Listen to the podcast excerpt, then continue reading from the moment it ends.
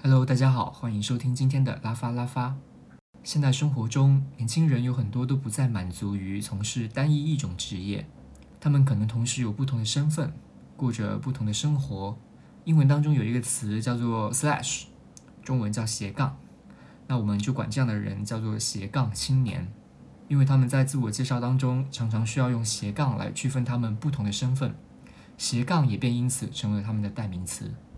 我们今天就请到这样一位斜杠青年，让我们欢迎思清。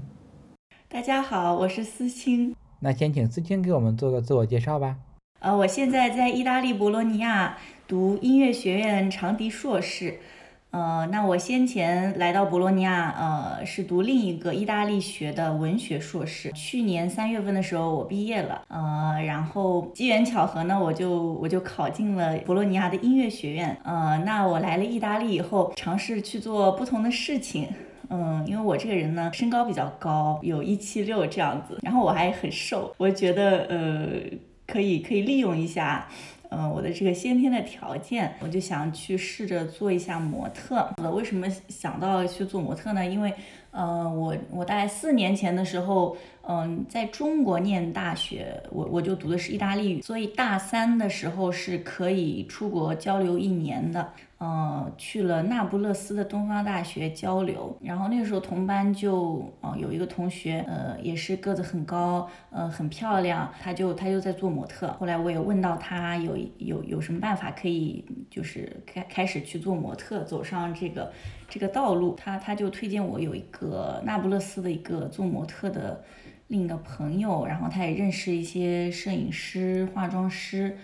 嗯，那就是这样子。呃，我们组织了我的第一次的一个呃拍摄。因为你要成为一个模特，很重要要有一个照片。就美术生要有一个作品集，呃，音乐社可能要一些他的摄表演的视频。呃，谈生意你需要一个名片，那你做模特也需要有你自己的一些照片。哎，那第一次拍照的时候是什么时候？啊，那个我想一下，应该是二零一八年的六七月份，我还专程去那不勒斯去拍照。当时是什么情况？在拍照的时候遇到什么样的一些状况呢？就一开始确实是很紧张，因为你从来没有在镜头过那么呃摆拍，嗯，就就很奇怪，就大家所有人都盯着你看，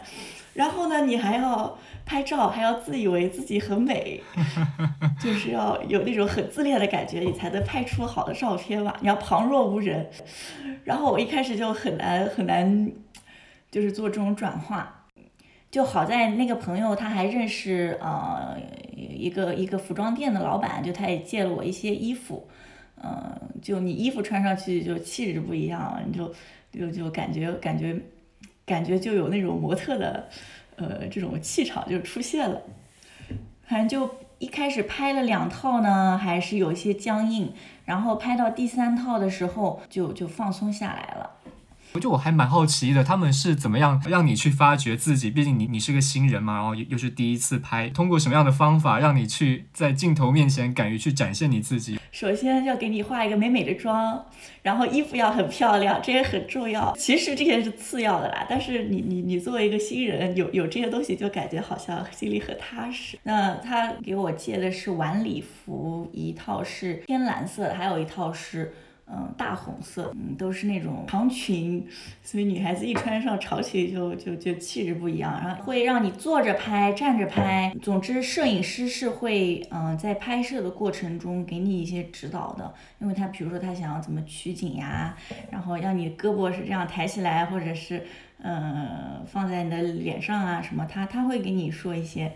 嗯，指导。不过其实很重要的一点，还是要模特自身的一个感觉，其实也是需要天赋的啦，这个很重要。就跟你这个艺术行业很多事情，比如说你，嗯，唱歌歌手，嗯，钢琴家什么，其实很多东西都不是别人教你的，是他自己本身就内在就会的，就有这种艺术表现的一种冲动。如果有这个东西的话，其实别的慢慢的，嗯，都都可以学会。那思清，你踏入模特圈，你家里人怎么看这件事？因为因为国内，你想我这个身高，那国内也是非常高的女孩子，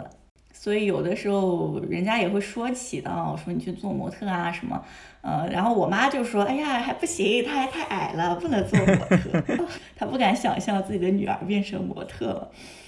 像我一开始我没有跟我妈讲，我我在外面做模特，也处于一种摸索的状态，我也并不知道这个行业到底是啥情况，嗯，这个工作到底值不值得去做，那所以有了一年左右的经验以后呢，我觉得这个事儿还挺靠谱，也是一个正经的职业，呃，所以是是可以继续的。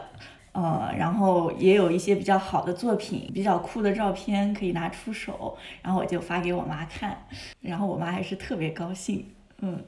就等于说我现在来了意大利也是在给她实现她的一个一个梦想。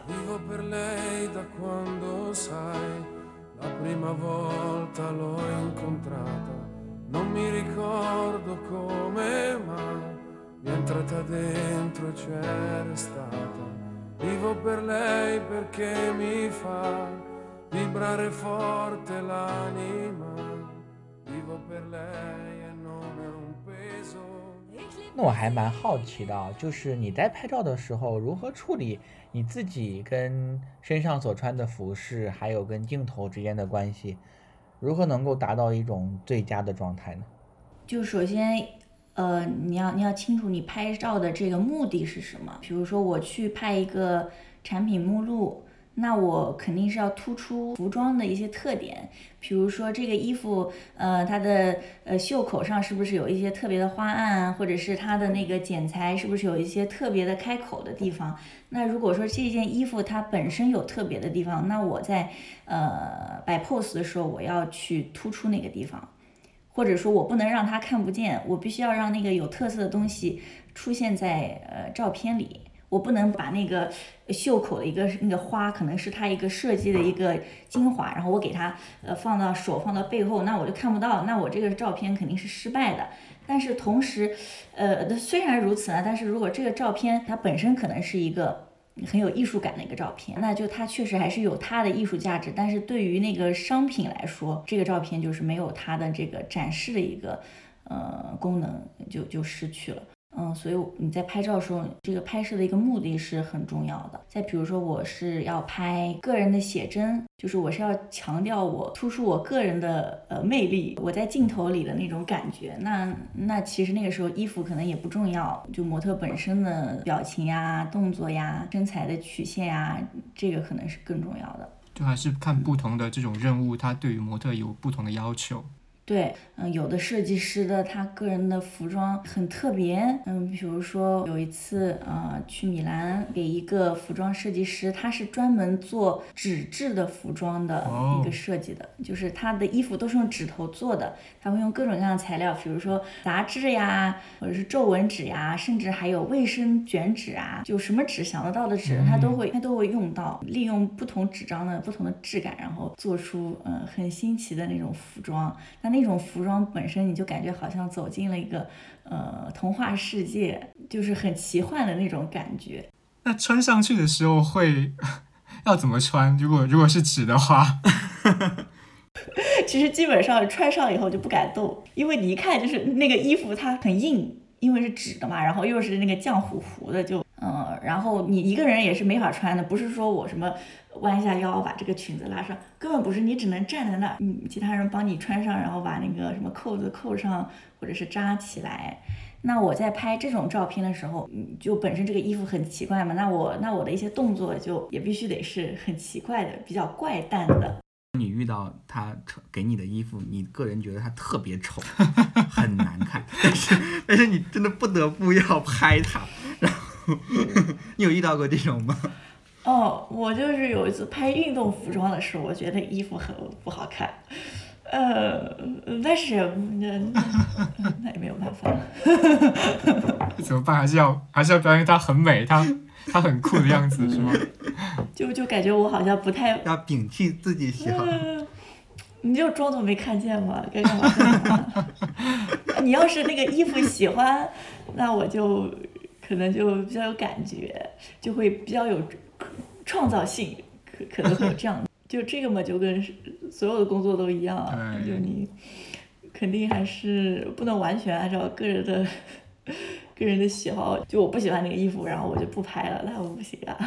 现在你就毕竟做了快两年，有没有觉得一些拍照有一些什么小技巧？就那些什么，比如说头痛、肚子痛、肩膀痛那些有用吗？哎，我觉得这句话真的很有用。这个我是后来后来想起来，就突然有一天我拍着拍着，突然想到了这句话。我我觉得这个实在是太精华了，真的就是这样子。就就模特其实也是也是一个经验熟练度，等于说你摄影师他拿着那个摄像机给你咔嚓咔嚓咔嚓，有经验的模特他就他每咔嚓一次就能换一个动换一个动作。那没有经验的模特他可能就傻傻的不知道做什么，嗯，就很需要别人去引导他，告诉你呃怎么做。就就是说，你跟一个新的模特合作，可能对于别人来说会比较累，然后反而是那种呃越是有经验的模特，就对于在场工作的人员来说，就其实是越方便，因为到了那个程度，反而模特他会给你很多灵感，因为他有很多的拍摄经验，他还有很多的呃镜头感很强，还有很多的想法，就是在这种工作里面是互相促进、相辅相成，因为大家都是。呃，有那种艺术艺术感的人啊，大家互相的激发灵感。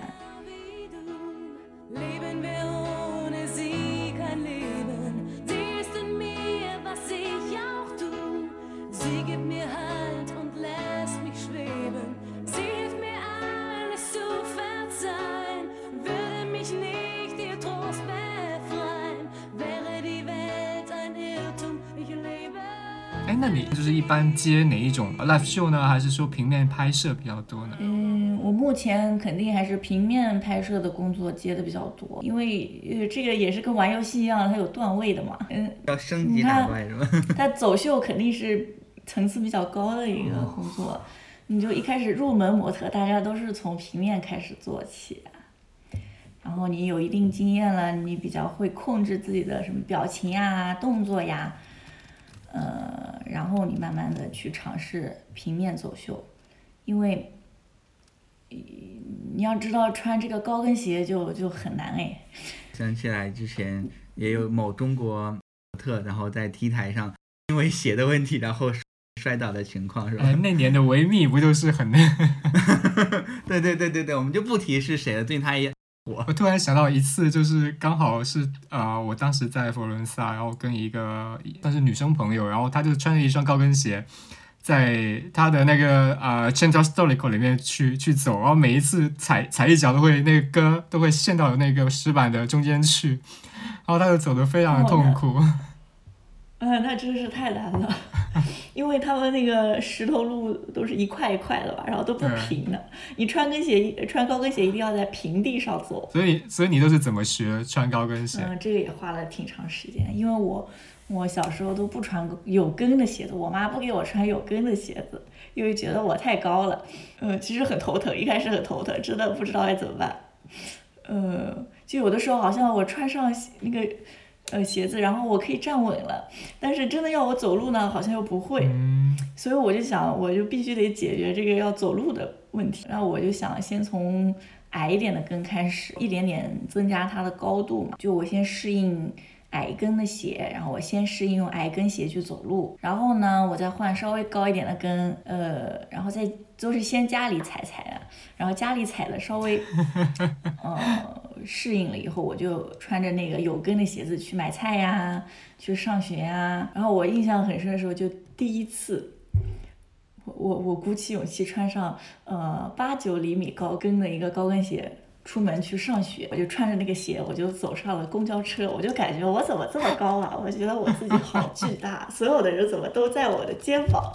你第一次走秀的时候，你还记得吗？其实我走秀经验真的很少，说到底，现在现在就两次。我第一次是去佛罗伦萨走的一个秀，那是给马兰欧尼时尚学时尚学院，他们服装设计师系的学生有一个毕业大秀，他们学校挑选了大概呃十名优秀学生，然后。给他们一个机会，就展示他们的作品。那个服装学院真的是很有财力，他们选了佛罗伦萨的奢侈品街，上面搭了一个牌子。嗯，我记得天那个时候还是亮的。嗯，然后那个是音乐放的很大声，咚咚咚的，所以大家都过来看。那个是从你入行开始多久就得到第一次走秀的机会？嗯，那也一年多了。这是不是很紧张？嗯，那真的是太紧张了，从来没走过，然后一下子又是这么多人，然后在一个这么这么时尚的一个一个场所，就觉得一下子感觉好像自己是不是跑得太快了呀？嗯，但是其实还好。就这个也是要排练的。那天早上，呃，应该是下午晚上六点的一个秀。然后其实我早上九点、十点就到他们学校了。呃，先试衣服，设计师稍微改一下尺寸，然后就开始导演他就戴着耳机，然后拿个话筒就开始让模特走位、走台，呃，让我们先先过一下、串一下场子。就其实也是一种表演了。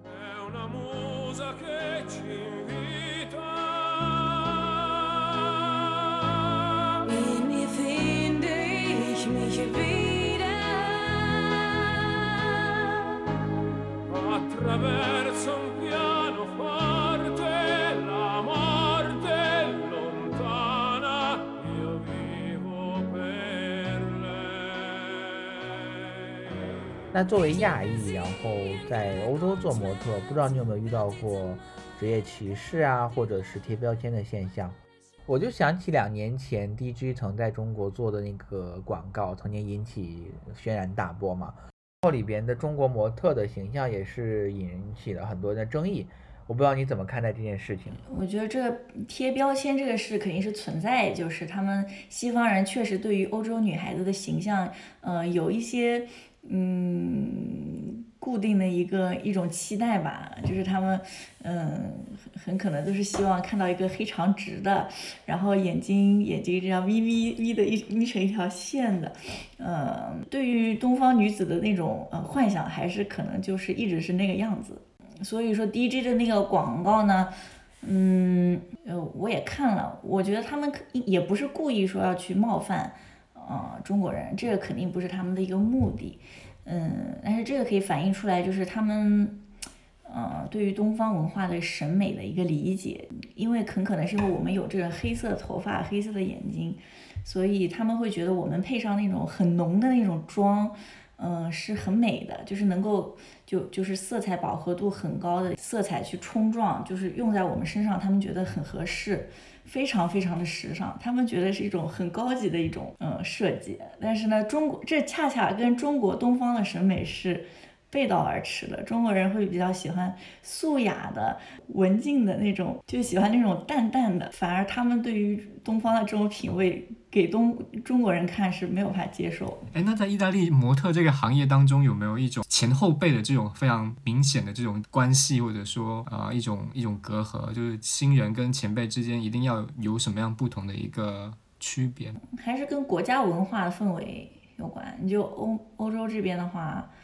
嗯，就就在工作场合感觉都还是很平等，所以就就甚至大家称呼都是叫名字啊。不会像中国喜欢叫老师啊，是吧？嗯，可能你碰到呃一些特别特别有经验、年纪大一点的那种摄影师的时候，你会觉得啊，很很值得尊重。但是他他一方面可能还觉得呃你很年轻，年纪轻轻就已经在工作，这边的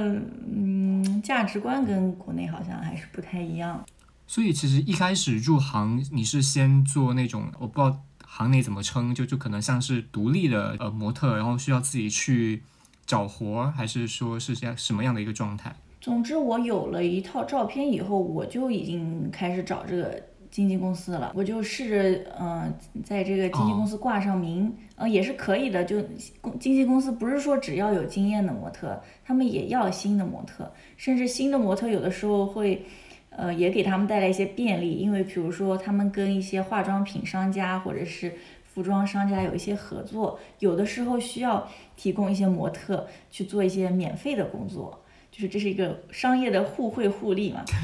嗯嗯，相互扶持。那对于新人来讲的话，最需要机会。那对于新人来说，反而是一个机会，因为他啥也不会，他有一个机会，嗯，反而对他来说是嗯一次成长，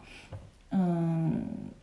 所以我一开始也做过这样子的工作，就是没有报酬的工作，嗯，但是你在这个过程中可以积累一些呃经验，积累一些呃人脉，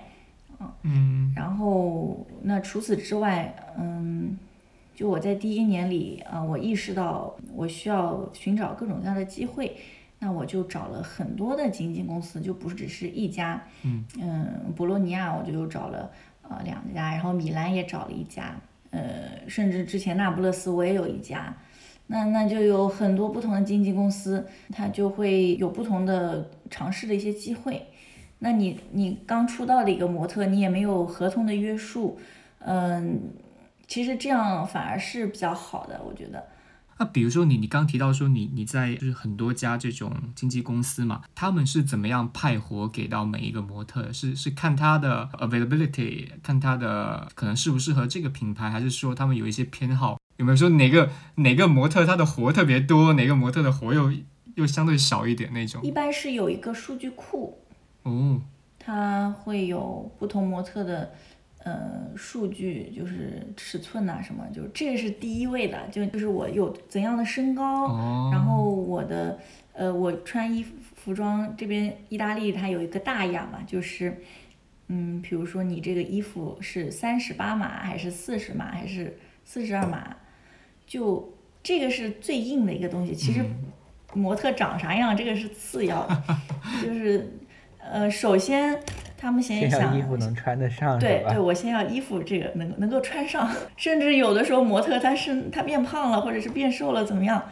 就是他留的那个数据，结果找来的那个模特那个衣服根本就穿不上，那这个肯定就是经纪公司他工作就就没做到位。嗯，经纪公司根据他的数据库呢，他就根据这个客户的这个尺码的要求呢，先筛选出一批，然后可能客户他有一些简单的要求，什么要阳光，或者是要比较典雅，或者是怎么样，反正就先给一些条件，嗯、经纪公司先筛选一批，然后筛选出可能十来个或者是五六个，去问模特你有没有这个时间去做这个事情，然后模特这个时候呃说我可以的，那那他就会先让你呃叫 optionato，就是你先保留，请你先保留这段时间，但我还没有完全确定说这个工作给你，就很复杂。然后然后经纪公司再把这些有时间的这个模特再送给客户，然后客户进行最后的一个挑选，挑选下来，然后再次跟模特确认，模特说。呃，要么说，哎呀，我改主意了，或者是我没有问题的，那我双方都确定的时候，这个就叫 confermato，就是这个工作就敲定了。对，然后你这个时候，你要是什么临场，你说什么，呃，我不去了，或者是哎呀，我有课，或者是怎么样，嗯，那个就这个就比较忌讳，就一般拿到你要你要展示的这个这个产品这个服装，跟你真正走上 T 台或者去到镜头前面有多长的一个准备时间，可以让你去做这些事情？一般来说，一开始是不知道的，不知道你要穿什么样的衣服。嗯，只是呃，经纪公司会告诉你，你今天这个是，比如说是运动运动品牌的衣服，或者是网店的，意大利这边叫 e-commerce，呃 其实中国就是就是就是淘宝店的那种感觉，嗯，你就你就他他会告诉你一些这样的信息，那具体那个服装那个牌子的衣服是是什么样子的，嗯也不知道，只有现场才知道。那你觉得在那边的竞争怎么样？嗯，模特这个行业就是竞争很大，所以你就拿到一个工作就特别珍惜，因为人家选中你就首先你就意识到，他是在可能是一百多个模特或者是几百个一堆人里面选中了你，你才能到那个海选。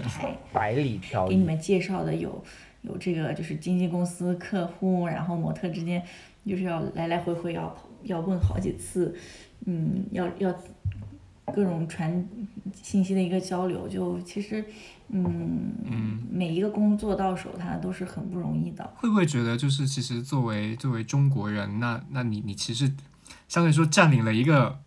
其他的西方人占领不了的一个领域，就这一块肯定是你说了算。我觉得是这样子的，因为东方模特还是难找，不管怎么样，这边还是稀罕的。嗯，所以从这个角度上来说，我可能会比普通的呃模特的一些机会要多一点。因为比如说，如果他们有有想要一个亚洲面孔的，那呃，然后别的人又找不到，那那就选你啦。那如果说他想要一个意大利女孩，那到处都是意大利女孩，那他们就就会可以慢慢挑啊。你就很难被挑中。聊了这么多关于模特行业的这个前前后后，我觉得我们是时候上升一下节目高度了，因为 蒙老师要开始提升节目高度了。那是我们拉法拉法博客可是有深度有高度的，因为毕竟模特行业其实属归属于时尚行业的。我觉得时尚行业是反映社会的一面镜子，源于生活又高于生活。不知道有了这样的从业经验后，思清对时尚有没有什么新的不一样的理解呢？这个问题感觉要我回答就有点太太呃，我说我我总是用很很很哲学的眼光去看待这样的问题。时尚或者是从比较比较市场化的一个角度去看呢，就是它能卖得动的一些东西。就就我来了意大利以后，呃，有的时候上学觉得很无聊，呃，那我下课了，我我就会去呃街上逛。特别是我做了模特以后，我就很喜欢逛服装店，我就喜欢去看，嗯，橱窗里展示一些什么样的服装，流行一些什么样的东西，然后就这么逛了几次，我就发现，往往呃某一段时间里，出各个牌子的。呃，商店里他们展示的一些服装款式其实都是类似的。嗯，其实你去把握一个一段时间的一个时尚的，呃，就是流行哪些元素呢？其实你就可以通过逛街，你就可以知道，就哪些东西它是卖的最多的，它是最多各个牌子都卖的一个东西，那肯定就是最时尚的。那这个可能要得益得益于呃一线品牌的的那些叫什么 campaign，就是他们的一些广告，肯定是先从什么。呃，LV 呀，呃，迪奥呀，Prada 呀，Gucci 呀，肯定是先从那一线牌子，他们先做了一些什么样的服装设计，啊，然后那些快销牌子，然后 Zara 呢，H&M，嗯，就看到了就，呃，就就就呃借鉴一些吧，然后那普通人，普通人就呃，就他们肯定都想穿大牌的衣服，但是买不起呢，那我就去买那种，呃，快销品牌的。那东西，那其实时尚它也是一个金字塔的一个，嗯，这样子的一个模式，就是从一线的品牌，然后慢慢往下，往往底端的一些呃牌子，慢慢的去影响。其实我甚至觉得时尚它就是不存在，就就完全都是人搞出来的一个游戏。嗯，那我觉得换一个角度，就是理解的时尚，换一个角度来讲的话，其实。不单单是衣服，或者是在这个这个时间段它流行的东西，因为从我们可以看，从二十世纪到现在，时尚的发展，或者是人们穿衣打扮的一个发展进程，会发现以前大家都喜欢穿纯色的衣服，然后相对来说会比较保守，然后可能慢慢的，嗯，打破这种的观念，然后冲破牢笼之后呢，嗯，这些设计师也好，或者是品牌也好，他们是否是引领的？天性的一个一个潮流。嗯，嗯，我觉得你这个观点很有意思。嗯，就是它肯定是跟能够反映一个时代的一些人的一些思想，像比如说现在这个二十一世纪就很讲究女性解放，要男女平等，要要体现女性的这个。男性也要追求解放。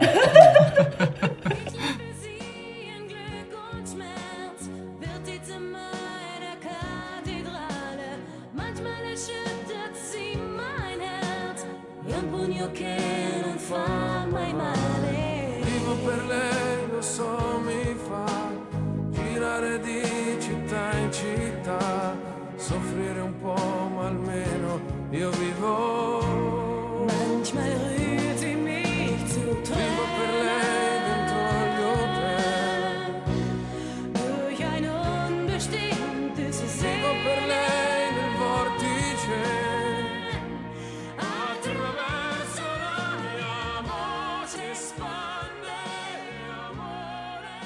那其实思清她不单单是模特，她也是一名小说译者，展会口译，然后呢，同时还是一名长笛硕士研究生。那思清，你现在的生活重心跟你的生活状态是什么样的呢？我现在是在读啊长笛硕士，那我这一段时间的整个工作重心，我肯定是把它放在最重要的一个位置啊，然后我要做翻译呀，或者是什么，嗯。就都不可能是主要，就可能说是，呃，几个月一次呀，或者是一个月一次呀。因为你展会它也不是一直有嘛，它也就一年就那么几次嘛。展会还是一个很好的长见识的一个机会。其实我很喜欢做展会，因为你可以去看到不同行业他们呃的一些动态。嗯，有一次我参加了一个叫做 Zoom Mark，呃，就是宠物宠物用品用品展，嗯，然后你就会觉得人不如狗，这句话精辟。对他们有一些用品可高级了，就各种奇奇怪怪的东西都会有，就会想到哦，what？狗狗的生活条件这么好了，除了展会翻译之外，那最近你是不是还有在翻译什么小说，对吧？呃，是我最近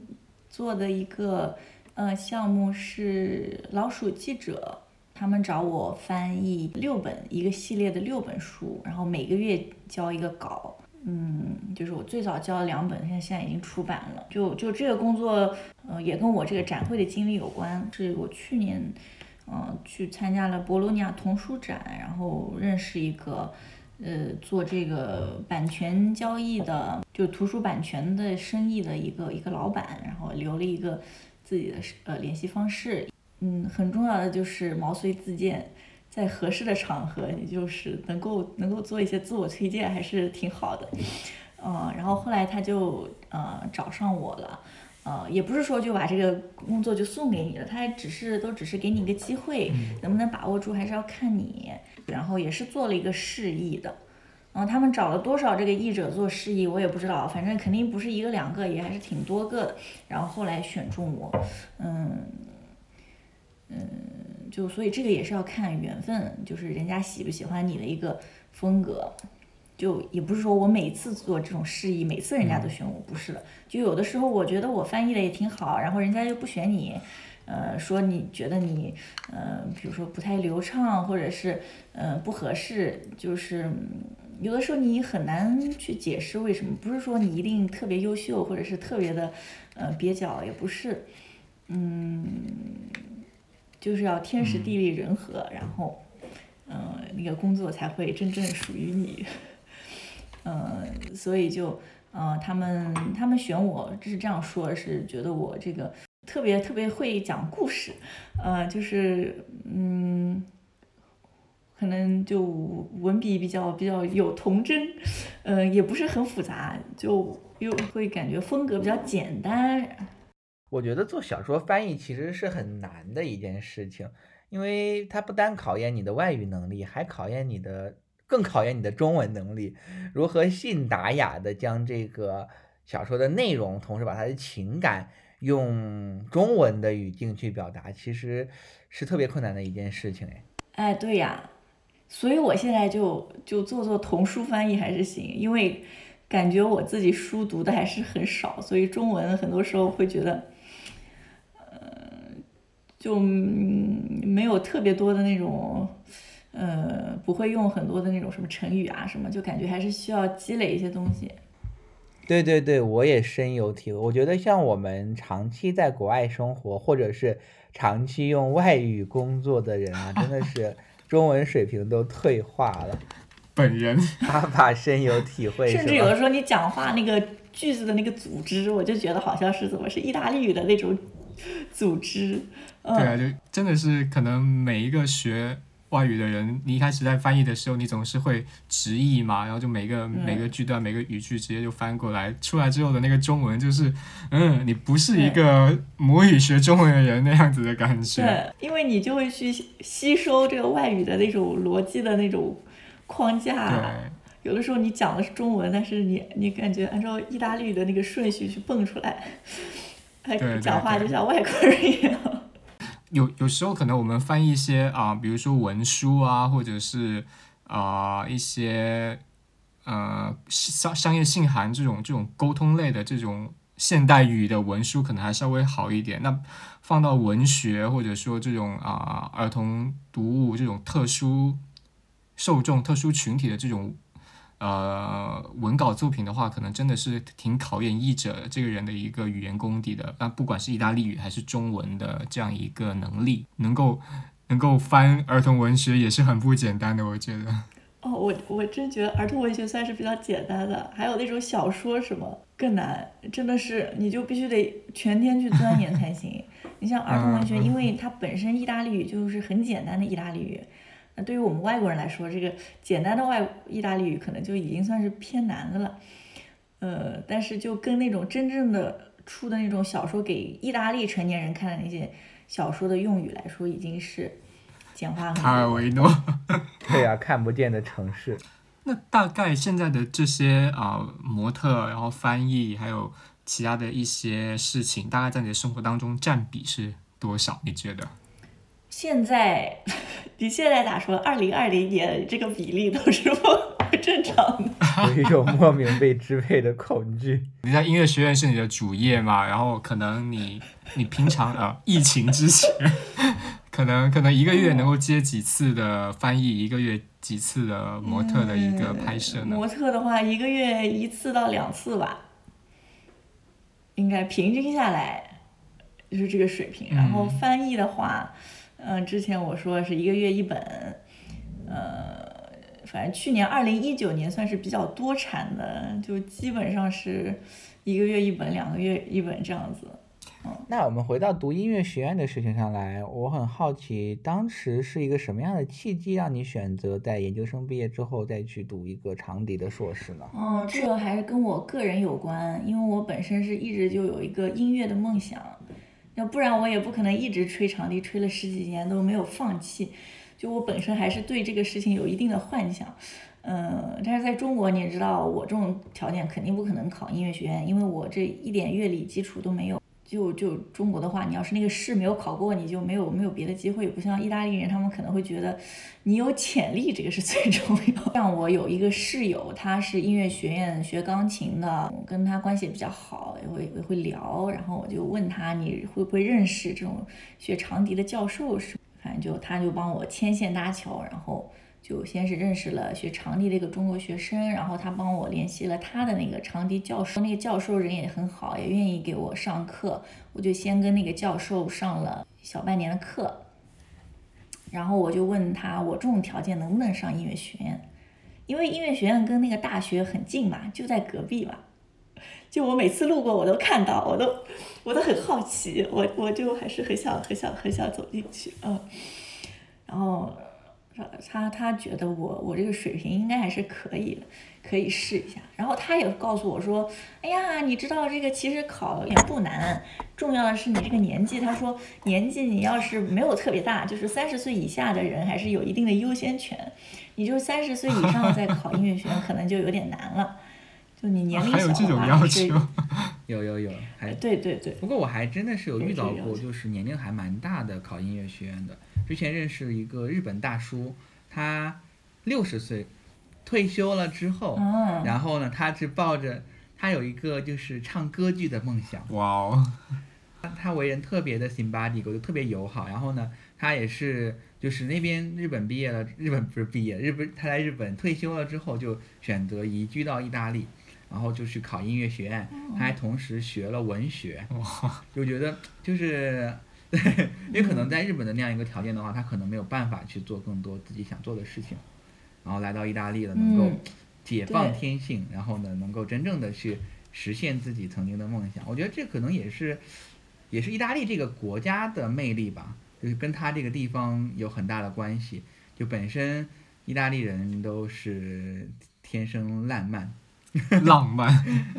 浪漫对，然后相信梦想，相信期对对对，对，其实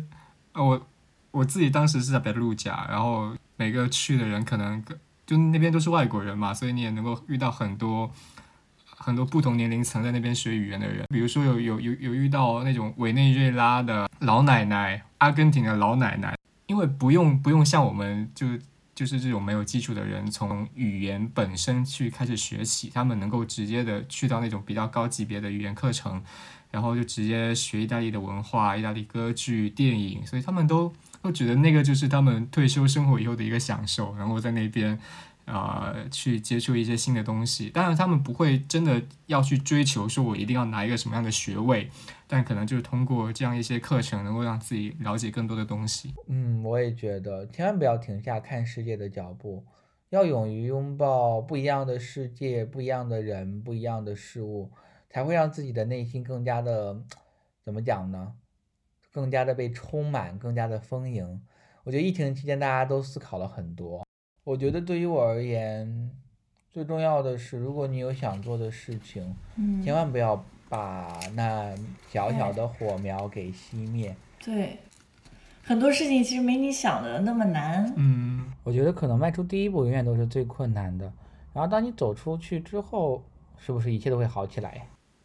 其实我们也提到啊、呃就斜杠人生嘛。我刚刚觉得啊、呃可能它就只只是一个噱头，这种事情其实发生很久很久。大家我们之前可能是叫它它为兼职嘛，就可能很很多学生时代人都会都会做这样一件事情，尤其是我们学语言的大四、大三，可能更早的时候我们就开始接这些翻译的活儿。那个时候其实我们就已经是学生 slash 翻译了，所以可能有一些人现在脱离了完就完全脱离学生身份之后，开始变成那种斜杠人生，是说工作这一份它是作为一个呃就是维持生计嘛，你一个收入来源的一个一个部分，然后斜杠的其他一些是自己真的是很感兴趣的一些事情，但是可能一下子没有办法给自己带来一个很丰厚的收入。比如说，我们做翻译没有办法保证说很稳定，每一个每一周固定有多少资金进来，或者是啊、呃学摄影的人可能没有办法马上的把你这些拍摄的技术技巧能力去变现，或者是模特也没有办法保证说你每天都是有工作的，所以这个时候反倒是说你在用一份稳定的工作来支撑你其他的一些兴趣爱好。不知道你对现在的这样一虽然还是学生，那那不同的这样一个精力的分配，或者说你之后有没有可能再选择类似的这样一种职业的方向，这样的一种生活方式去经营自己的爱好？嗯，我想我还是会呃继续这样做下去，因为呃现实和理想还是有一定的差距。呃，就你不能不谈钱嘛，你生活肯定还是要谈一些这种呃比较庸俗的，但你又是没有办法不去不去关注的东西。生活不只适合远方，还有眼前的苟且。对，嗯，就是这样子的，呃、所以那些爱好什么，就其实是追求更高层次的一种自由嘛，就是想要活得更开心，嗯、能够去做嗯自己想做的事情，这个肯定是我们人生的一个一个目标。当然，我们也不能因为有这个伟大的理想、伟大的梦想，我就嗯、把现实中的一些呃基本的一些东西反而去抛弃了。比如说我我因为要去嗯追求这样的事情，我可能忽视了家人，或者是或者是眼前的一些本职的一些工作，我觉得这样也是不行的。当然，如果说我有一天我的理想呃呃就是发展发展到一定的程度，只以那个为生的时候，那肯定是一件很好的事情。对，那其实说说到底，今天我们三位其实都是斜杠人生。我们我们我们做播客其实也是斜杠的一部分，对吗？给自己鼓个掌。当然，这份我我们这其实也是一个自我的我们的爱好，是，能够。呃聆听不一样人的故事，然后能够把这样的故事让更多的人听到。当然，未来如果能够有什么商业广告呀，也希望各位听到的金主爸爸们都给我们投钱。我觉得今天跟思清聊得特别开心，然后呢，呃，我们有这样的就是有有这样不一样的人生经历吧，其实也是能够让我们的生活变得更加的丰富多彩。我们也希望能够在未来的路上，大家都能够因着自己的爱好越走越远。问号。感叹号。句号。那我觉得今天我们的时间就差不多啦，然后我们就在这里跟我们的听众朋友们说再见吧。谢谢思清，谢谢思清，谢谢思清，谢谢大家，拜拜。超超。拜拜，ciao grazie。如果你喜欢我们的播客，欢迎通过苹果 Podcast 或者是喜马拉雅来关注我们的频道拉法拉法。那么我们下一期再见吧，拜拜。